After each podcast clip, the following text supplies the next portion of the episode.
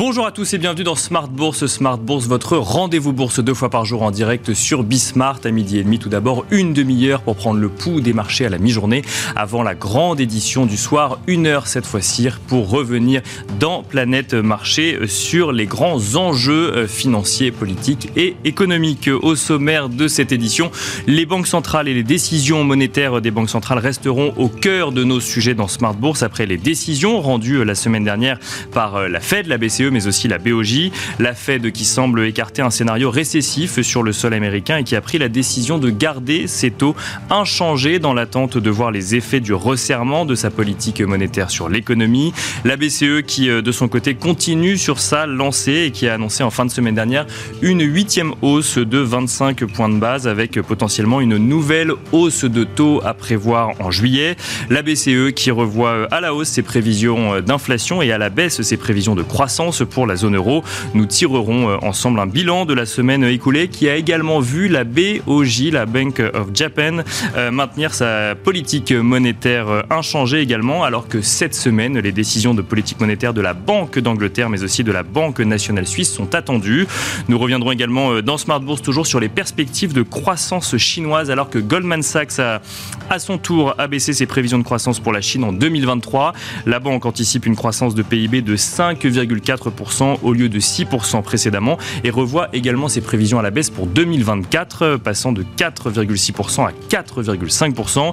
Nous reviendrons sur cette décision en plateau qui intervient juste après une réunion de l'exécutif chinois vendredi qui n'a pas abouti à des décisions de relance suffisantes selon Goldman Sachs pour relancer la croissance dans le pays. Une prévision qui fait écho à celle d'UBS mais aussi celle de Bank of America ou encore celle de Nomura qui déplore toute la faiblesse des indicateurs en Chine, mais aussi la tiède réaction des autorités chinoises. Et à noter également dans la séance boursière du jour que le titre Sartorius Stedim Biotech recule fortement depuis ce matin à la suite d'une révision à la baisse de ses prévisions financières pour 2023. La biotech euh, anticipe en effet une demande plus faible que prévue au second semestre en lien notamment avec des stocks toujours euh, conséquents chez les clients de l'industrie biopharmaceutique. La société qui euh, rappelle cependant maintenir ses objectifs à moyen terme anticipant un retour progressif à la normale de la demande. On se retrouve tout de suite sur le plateau de Smart Bourse.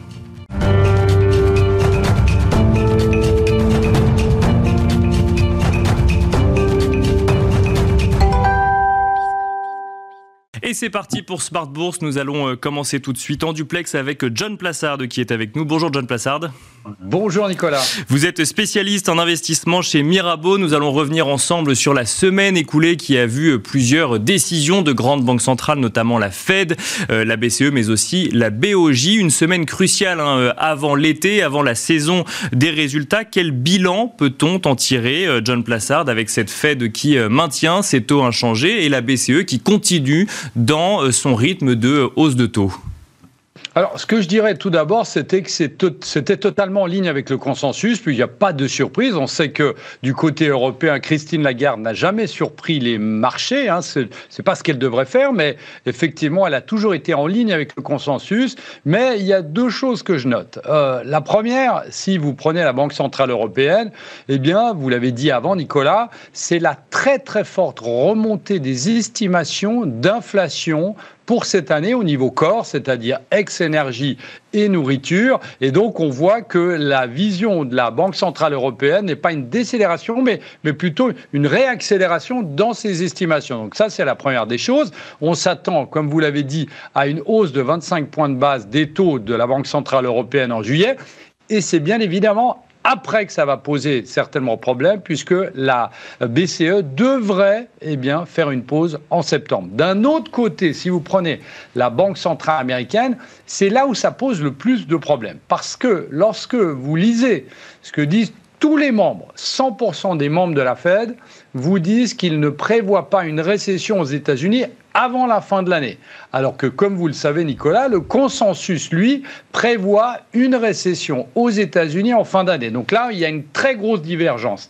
Et la deuxième divergence, c'est que si vous regardez ce qu'on appelle les nuages de points, les dot plots, c'est-à-dire les prévisions euh, économiques des membres de la Réserve fédérale américaine, eh bien, on voit que on parie aux États-Unis sur encore deux hausses de taux. Alors que d'un autre côté, le consensus parie seulement à 7% sur deux hausses de taux jusqu'à la fin de l'année. Donc vous voyez ici, d'un côté, sur la croissance, donc la question de la récession, il y a une divergence du consensus, et sur la question des hausses de taux, il y a aussi une très très nette euh, divergence du consensus. Donc c'est là où ça pose problème parce qu'on sait, et l'histoire nous le raconte, l'histoire récente de l'année passée par exemple, que lorsque le consensus doit s'adapter aux banquiers centraux ou, lorsque les banquiers centraux doivent s'adapter au consensus, eh bien, il y a toujours une période de volatilité, voire une période de baisse des marchés. Mais alors, est-ce qu'on a euh, quelques éléments explicatifs, John Plassard, sur le fait que les, entre le consensus de marché et effectivement ce qu'ont pu nous dire les banquiers centraux, les scénarios ne soient pas les mêmes?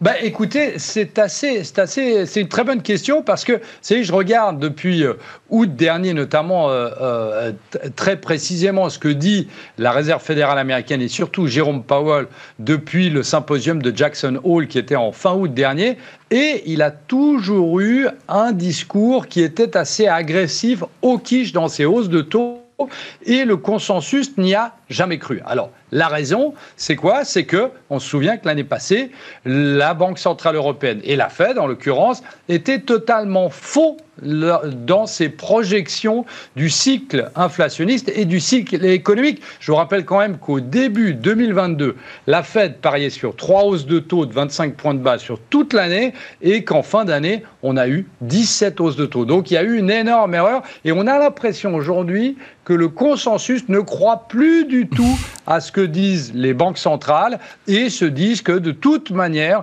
elles auront à un moment ou à un autre, s'il y a du stress dans le marché, eh bien elles interviendront et qu'elles arrêteront de monter les taux. Eh, est-ce que ça peut faire peser un, un, risque sur euh, les marchés, ou en tout cas sur la volatilité des marchés, cette dichotomie entre les deux et cette nécessité peut-être de devoir se réajuster à un moment au scénario des banques centrales, John Plassard? Oui, tout, à fait. Clairement, c'est exactement ce que je pense, Nicolas. Et vous savez que même si ça ne devait pas être le cas, même si le consensus devait rester où il est et que les banques centrales devaient, elles, abaisser leurs estimations, eh bien, qu'est-ce qu'on se dirait? On se dirait que c'est à nouveau une erreur de politique monétaire aux États-Unis et en Europe, par exemple. Et ça, non plus, c'est pas bien parce que pour la crédibilité d'une banque centrale, eh bien, c'est aussi elle qui maintient l'espoir dans les marchés. Et s'il y a plus de crédibilité, il y a moins d'espoir. Et donc, c'est pour ça que on devrait certainement voir une consolidation, pas une correction, mais une consolidation dans les marchés où on a un consensus qui s'approche de la Fed ou inversement.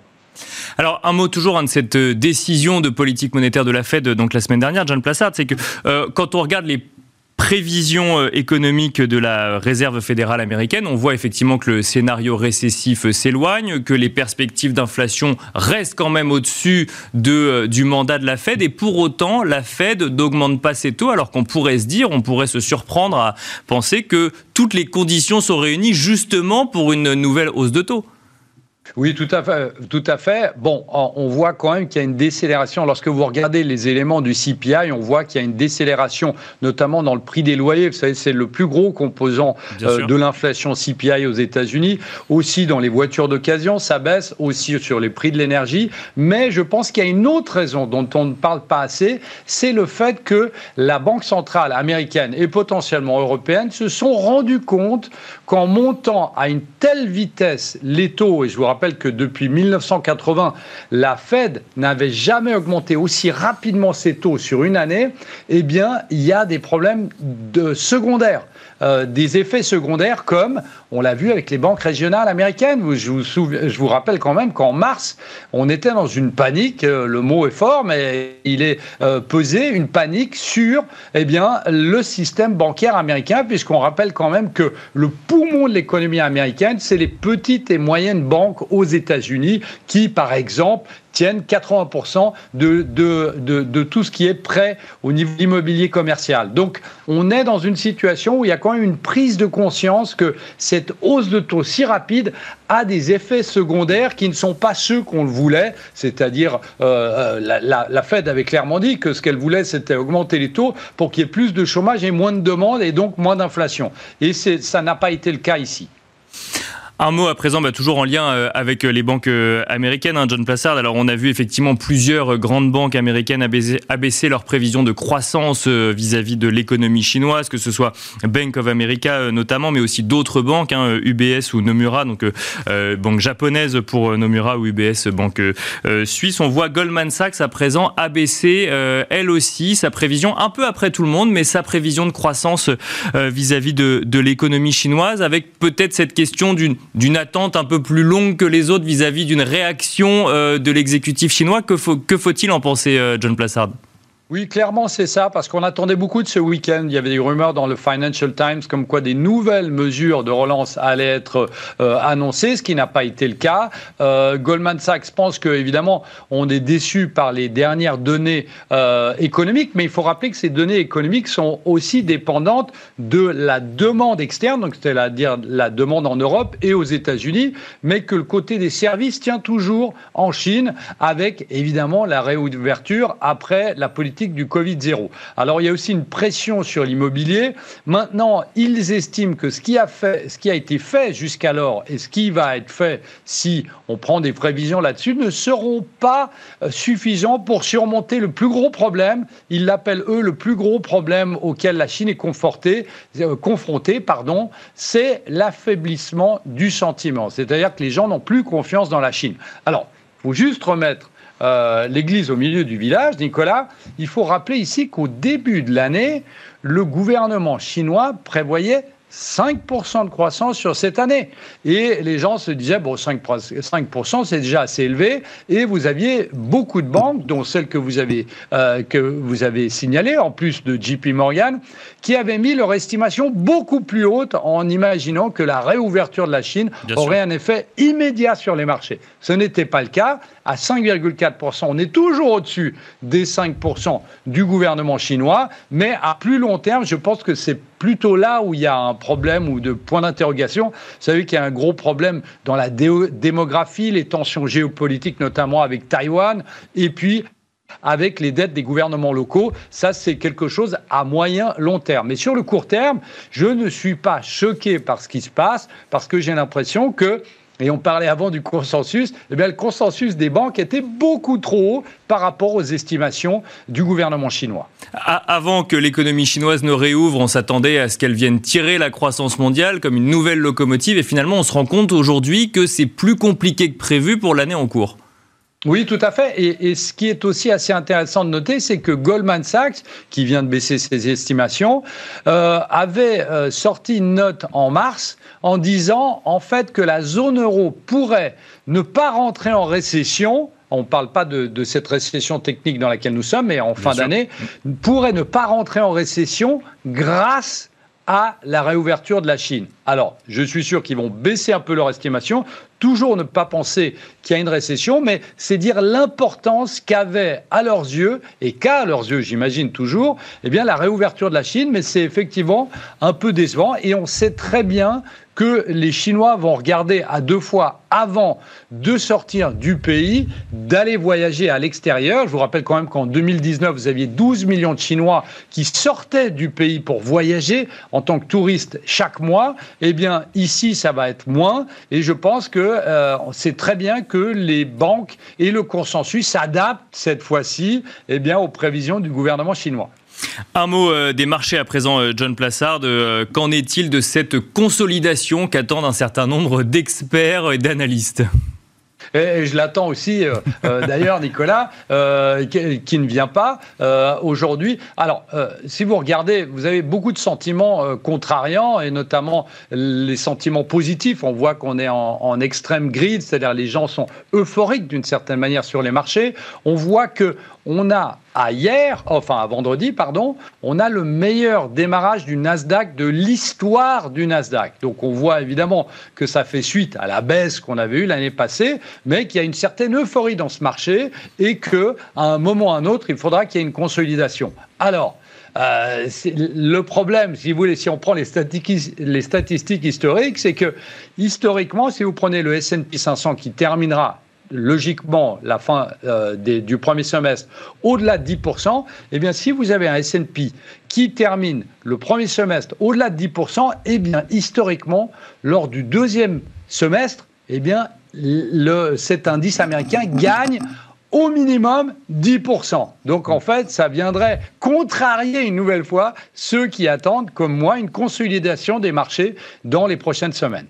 À suivre donc dans les prochaines semaines et prochains mois. Merci beaucoup, John Plassard, de nous avoir accompagnés à la mi-journée dans Smart Bourse. Je rappelle que vous êtes spécialiste en investissement chez Mirabeau. Et quant à nous, on se retrouve tout de suite dans la deuxième partie de Smart Bourse.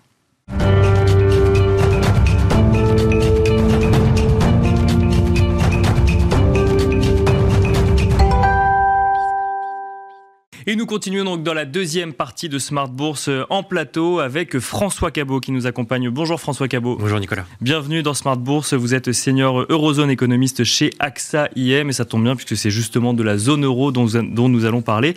À commencer par la décision donc de la BCE euh, la euh, semaine dernière de continuer donc ces hausses de taux, 25 points de base supplémentaires, une hausse qui finalement dans le contexte dans lequel se trouve la zone euro actuellement était sans surprise. François Cabot. Oui, absolument. Il y avait, on était vraiment sur une trajectoire euh, largement euh, prédéterminée quelque part par les annonces passées, euh, malgré finalement des prévisions qui sont vues être revues très fortement, comme on a été évoqué, on va sûrement revenir dessus. Donc là-dessus, à la fois sur la hausse des taux de 25 points de base, tout comme l'arrêt de, de, l'APP, donc de, du, du réinvestissement de la, des, des, actifs, des obligations d'État. Là-dessus, c'était vraiment totalement, totalement attendu. donc effectivement, le le ton agressif également. Mais par contre, euh, peut-être ce qui était peut-être moins, et ce qui est la, façon dont réagit les marchés qui était peut-être plus une surprise, c'est à la fois le ton sans équivoque, on va continuer, à la fois en juillet et à la fois avec des prévisions agressives côté inflation, et en même temps, le marché disant, bah voilà, le, on ne se focalise que sur juillet, donc je m'arrête à juillet, et donc je ne price finalement qu'une hausse de taux supplémentaire, alors que voilà, pour nous, il y a effectivement un, discours latent qui effectivement bah, suggère euh, qu'on va probablement les plus loin que les, les, 375%. Et, et, avec une BCE qui nous dit nous sommes data dependent, nous euh, suivons de très près les données macroéconomiques, mais nous avons déjà plus ou moins anticipé qu'en juillet, on allait réaugmenter euh, nos taux. Absolument. Alors ceci, pour moi, c'est deux raisons. La première, c'est probablement une, une, une, distance, une distance faite vis-à-vis des prévisions des banques centrales nationales. Donc ce, ce, ce rang de prévision-là a été fait par l'euro système, non pas par le staff de la BCE. Donc elle prend une certaine distance à, opérer de ce côté-là qui, l'empêche finalement de, se projeter, de se projeter plus loin. Euh, mais néanmoins, effectivement, une, direction claire et surtout sur la façon dont le, discours a été fait. C'est-à-dire qu'on ne se focalise plus tant sur l'inflation et donc au mois le mois, est-ce qu'on pourrait pas être surpris à la baisse? Du coup, je, ne m'engage pas plus loin. Mais, mais, par contre, sur le marché du travail et notamment sur les salaires, en disant que maintenant, euh, l'inflation n'est plus déterminée tant par l'énergie n'est plus tant émergé par l'alimentaire, mais vraiment par les salaires. Et les salaires, c'est une donnée qui résulte évidemment du marché du travail et sur lequel on est sur une dynamique un trimestriel, Bien sûr, donc euh, ça prend plus de temps pour faire, pour faire tourner le bateau quelque part, et qui a priori est encore largement dynamique, et on va avoir effectivement, on va, on va prendre du temps pour, euh, pour avoir ce retournement-là. Donc de ce côté-là, effectivement, voilà, cette déconnexion quelque part, on, va que en juillet, on préannonce juillet, ce qui est déjà quelque chose en soi en, termes de communication, mais néanmoins, euh, l'ensemble de l'analyse et, des chiffres, des, prévisions, euh, effectivement que voilà, ces pressions inflationnistes sont plutôt là pour rester. Oui, on, annonce quelque part que euh, la BCE restera dans cette dynamique-là, peut-être sur plusieurs mois, voire plusieurs trimestres encore, du, fait simplement que le pilotage va se faire trimestriellement. C'est ce que vous nous dites.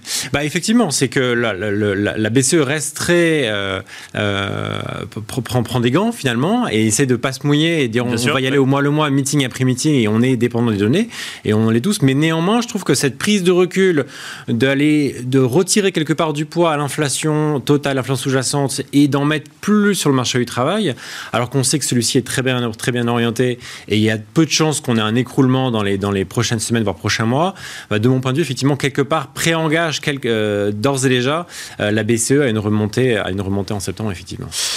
Un mot, euh, bah, peut-être déjà de, votre vision du taux terminal. Hein. vous l'avez dit, l'avez dit tout à l'heure. Vous, vous vous estimez qu'on pourrait aller jusqu'à un taux terminal aux, alentours de 4%. Voilà, effectivement, c'est donc c'est les 25 qui sont euh, quasiment donnés pour juillet, plus effectivement 25 pour le pour le pour le meeting de septembre, ce qui nous amène effectivement à 4% euh, donc là-dessus. Et ce qui est mon point de vue, c'est il y a une autre façon de le voir quelque part, c'est que une une banque centrale qui, qui a un repayement, enfin qui a une, une, diminution historique de son de la taille de son bilan, Bien sûr. Euh, en juin, ne parle pas de son bilan indique implicitement qu'il y a probablement d'autres hausses de taux supplémentaires à faire avant de parler du bilan. Donc, donc pour moi, il y a aussi ce raisonnement un peu à l'envers, quelque part, de dire qu'il y a juillet quasi sûr, septembre, on est bien parti pour, et effectivement, septembre à décembre, on parle du bilan et on voit où est-ce qu'on atterrit après. Donc ça donne effectivement les quatre mois, sachant qu'ils ont un peu préannoncé que pour décembre, ils devaient annoncer comment est-ce qu'ils piloteraient à moyen terme leur bilan. Donc commencer à en parler dès septembre pour les quatre mois avant, je pense que c'est euh,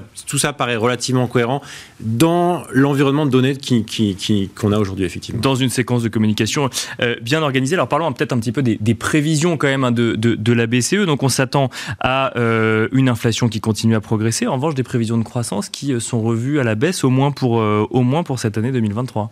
Alors oui, effectivement. Alors il faut quand même se rappeler que l'année en cours est largement déterminée par ce qui se passe au quatrième trimestre de l'année précédente et du premier trimestre. Or, a été revue à la baisse euh, une estimation préliminaire à plus 0,1 sur le premier trimestre, a été revue à la baisse à moins 0,1, effectivement, liée à la révision à la baisse, notamment sur l'Allemagne et sur l'Irlande. Donc là-dessus, voilà, c'est une révision qui est, qui, est, relativement mineure. On reste, si j'ai bonne mémoire, à 0,8 sur l'année sur euh, sur l'année en cours. Donc, euh, donc c'est pas une c'est pas une diminution si importante que ça. Et puis, elle n'a pas d'impact sur la suite. C'est-à-dire que on avait 1,6 en croissance 2024-2025, et on a maintenant 1,5 1,6. Corrigez-moi. C'est exactement ça. donc, du coup, c'est effectivement une, une, une, une, un ralentissement un modéré, mais qui n'a pas d'impact sur la suite de, la, de, de, des perspectives. Et sur quoi d'ailleurs, nous on se pose beaucoup de questions sur à la fois le rythme de, de monétaire qui va plus vite que ce qui était prévu, bien sûr, euh, et d'autre part effectivement euh, un impulse budgétaire qui va lui qui est toujours très positif cette année, mais qui va être au moins au mieux neutre l'année prochaine, voire aller en territoire restrictif. donc l'interprétation qu'on peut faire des prévisions de croissance en zone euro, c'est finalement, au lieu de regarder que 2023 et dire, ah bah il y a quand même une prévision euh, revue à la baisse pour 2023, c'est se féliciter ou en tout cas se rassurer du maintien des prévisions de croissance pour 2024 et 2025. Alors peut-être, ou alors s'inquiéter de celles-ci ne sont-elles pas trop optimistes? D'accord. Ah et c'est peut-être là où, je, reviendrai sur euh, ces, éléments de euh, prévision de l'eurosystème ou prévision de la BCE, ou est-ce qu'il n'y a pas une distanciation, à, une distance à prendre par rapport à ces prévisions qui, voilà, je le disais à l'instant, des taux qui montent plus haut que ce qui était prévu il y a 3-6 mois, euh, une politique budgétaire qui va de fait être relativement euh, au moins normalisée, voire restrictive l'année prochaine. Est-ce qu'il n'y a pas, entre guillemets, enfin, comme on, on, l'a dit, on en parlait à l'instant sur les marchés, euh, cette correction à attendre de la croissance Voilà, qu'est-ce qui va finir par apporter la croissance l'année prochaine? Autant cette année, on, a, on est quand même encore relativement dans le début de l'innovation monétaire et le stimulus budgétaire est là. donc ça tient relativement bien. Par contre, à horizon 12-18 mois, effectivement, une question sur est-ce que l'économie peut accélérer? Donc de 0,8 à 1,5 Bien sûr. Euh, et aller si vite, euh, voilà, de manière persistante, 2025, 2024, 2025 à cette vitesse-là. Nous, on est, on est, on est plus prudent là-dessus, effectivement. Si on regarde la réaction euh, des marchés hein, depuis ces derniers jours, notamment donc en, en, réaction à cette hausse de taux de la BCE, mais surtout au discours qui a été porté autour des, décisions de politique monétaire. Quelle, quelle, interprétation vous en faites? Vous nous avez dit que finalement les marchés ont l'air de regarder jusqu'à juillet pour l'instant. Voilà, exactement. Et, de mon point de vue, alors c'est en tout cas une mauvaise interprétation. C'est peut-être pas une erreur de communication de la part de la Banque centrale européenne parce qu'elle effectivement c'est son sujet. On est data dependent et, on, on, ne va qu'au plus près. alors qu'il faut se rappeler que des meetings précédents, ils s'engageaient de, les deux à trois meetings suivants. Donc il y a effectivement une, une, plus, une, on se rapproche d'une vraie euh, dépendance des données quelque part de ce point de vue-là. Donc, euh, donc, donc, euh, ce qui est plutôt cohérent, avec, plutôt le cohérent avec le discours. Mais par contre, effectivement, le, le, le, sous-jacent de ce que nous raconte, on, on, on lisait à l'instant les prévisions de croissance relativement optimistes et tout ça cohérent avec une inflation sous-jacente, non pas qui accélère évidemment, mais qui est revue à la hausse et qui une inflation totale qui est, qui est au-dessus de, sa, de, de, la cible à moyen terme, indique effectivement, bah voilà, que si on se dit qu'il n'y a pas un crash imminent de l'économie de la zone euro, euh, soit domestiquement, soit généré par ce qui se passe ailleurs, récession américaine ou récession chinoise. Euh, on est peut-être plus inquiet sur l'économie chinoise que l'économie américaine, mais bon, Bien oui, c'est compliqué de voir ça se matérialiser à court terme.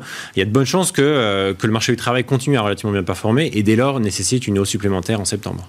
Et donc voilà, ce, discours sans équivoque à court terme que le marché n'intègre pas plus loin que juillet pour moi une erreur et effectivement mais euh, il faut s'attendre effectivement à un, réajustement à la hausse du, taux terminal sur le marché court euro oui. Une réaction euh, plus logique aurait été une hausse des taux courts plus, plus agressive sur les derniers jours. Et exactement. Et en fait, c'est ce qui s'est passé. Hein. Dans la première partie du meeting, on était quasiment à 3,83, 3,85. Et au moment où elle a dit juillet, en fait, on est repassé à voilà, en 3,75, 3,80. Et puis là, on se stabilise là. Donc effectivement, voilà, un petit, un petit événement de marché, mais voilà, mais qui, qui, qui, de notre point de vue, va devoir être corrigé avec des taux courts qui vont être amenés à être revus à la hausse. Comme d'ailleurs, on l'a vu, hein, la crise bancaire, on a des, des, des, grands ajustements et qui finalement, voilà, on s'est s'est rajouté à 3,75. Là, pour l'instant, on reste là. Mais il y a de bonnes chances qu'effectivement, le momentum de l'économie de la zone euro et même mondiale indique qu'une une, hausse supplémentaire soit, soit au moins justifiée. Et avec des marchés actions qui, eux, ont l'air d'avoir totalement intégré la, nouvelle et pas de réaction euh, particulièrement agressive dans un sens ou dans l'autre.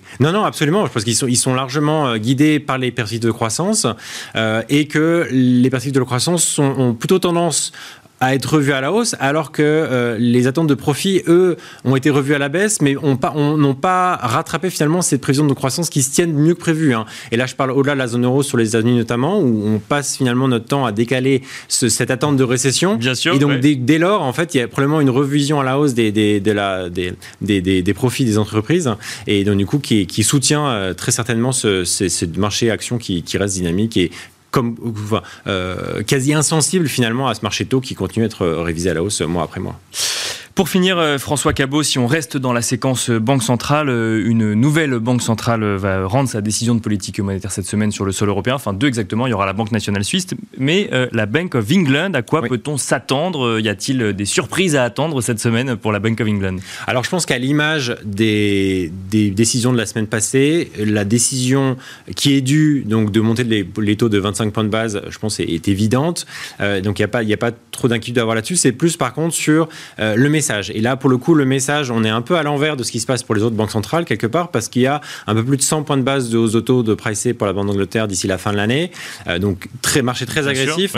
Euh, et donc, nous, effectivement, on attend une, cette hausse-là qui est, qui, est, qui, est, donnée et une en août, mais on ne va pas au-delà, dans la mesure où voilà, l'économie britannique euh, marche sur le fil d'ores et déjà de la récession et dans une, dans une situation vraiment compliquée, avec certains marchés de l'emploi très tendus, mais qui est plus lié effectivement à des raisons structurelles, mais qui ne donne pas lieu effectivement à une dynamique de croissance qui est amenée à accélérer comme on peut l'avoir notamment en, zone euro ou qui défierait la récession. Donc, de ce point de vue-là, effectivement, plutôt une, une, certes une communication agressive, Bien sûr, plus de resserrement, mais pas aussi agressive et, que ce que le marché peut d'ores et déjà anticiper. Et donc du coup, que celui on s'attend à ce que celui-ci retrace quelque peu, rallye euh, à, la suite de sa décision qui, qui, qui, malgré tout, devrait indiquer des taux qui devraient continuer à monter. On suivra ça donc euh, bah, ensemble euh, cette semaine. Merci beaucoup François Cabot d'être venu sur le plateau de Smart Bourse. Je rappelle que vous êtes senior Eurozone économiste chez AXA IM. Merci à vous également de nous avoir suivis. Je vous rappelle que vous pouvez retrouver l'émission Smart Bourse en replay sur le site bismart.fr, mais évidemment en podcast aussi sur toutes les plateformes de podcast. Et sinon, je vous donne rendez-vous ce soir à 17h pour la grande édition de Smart Bourse.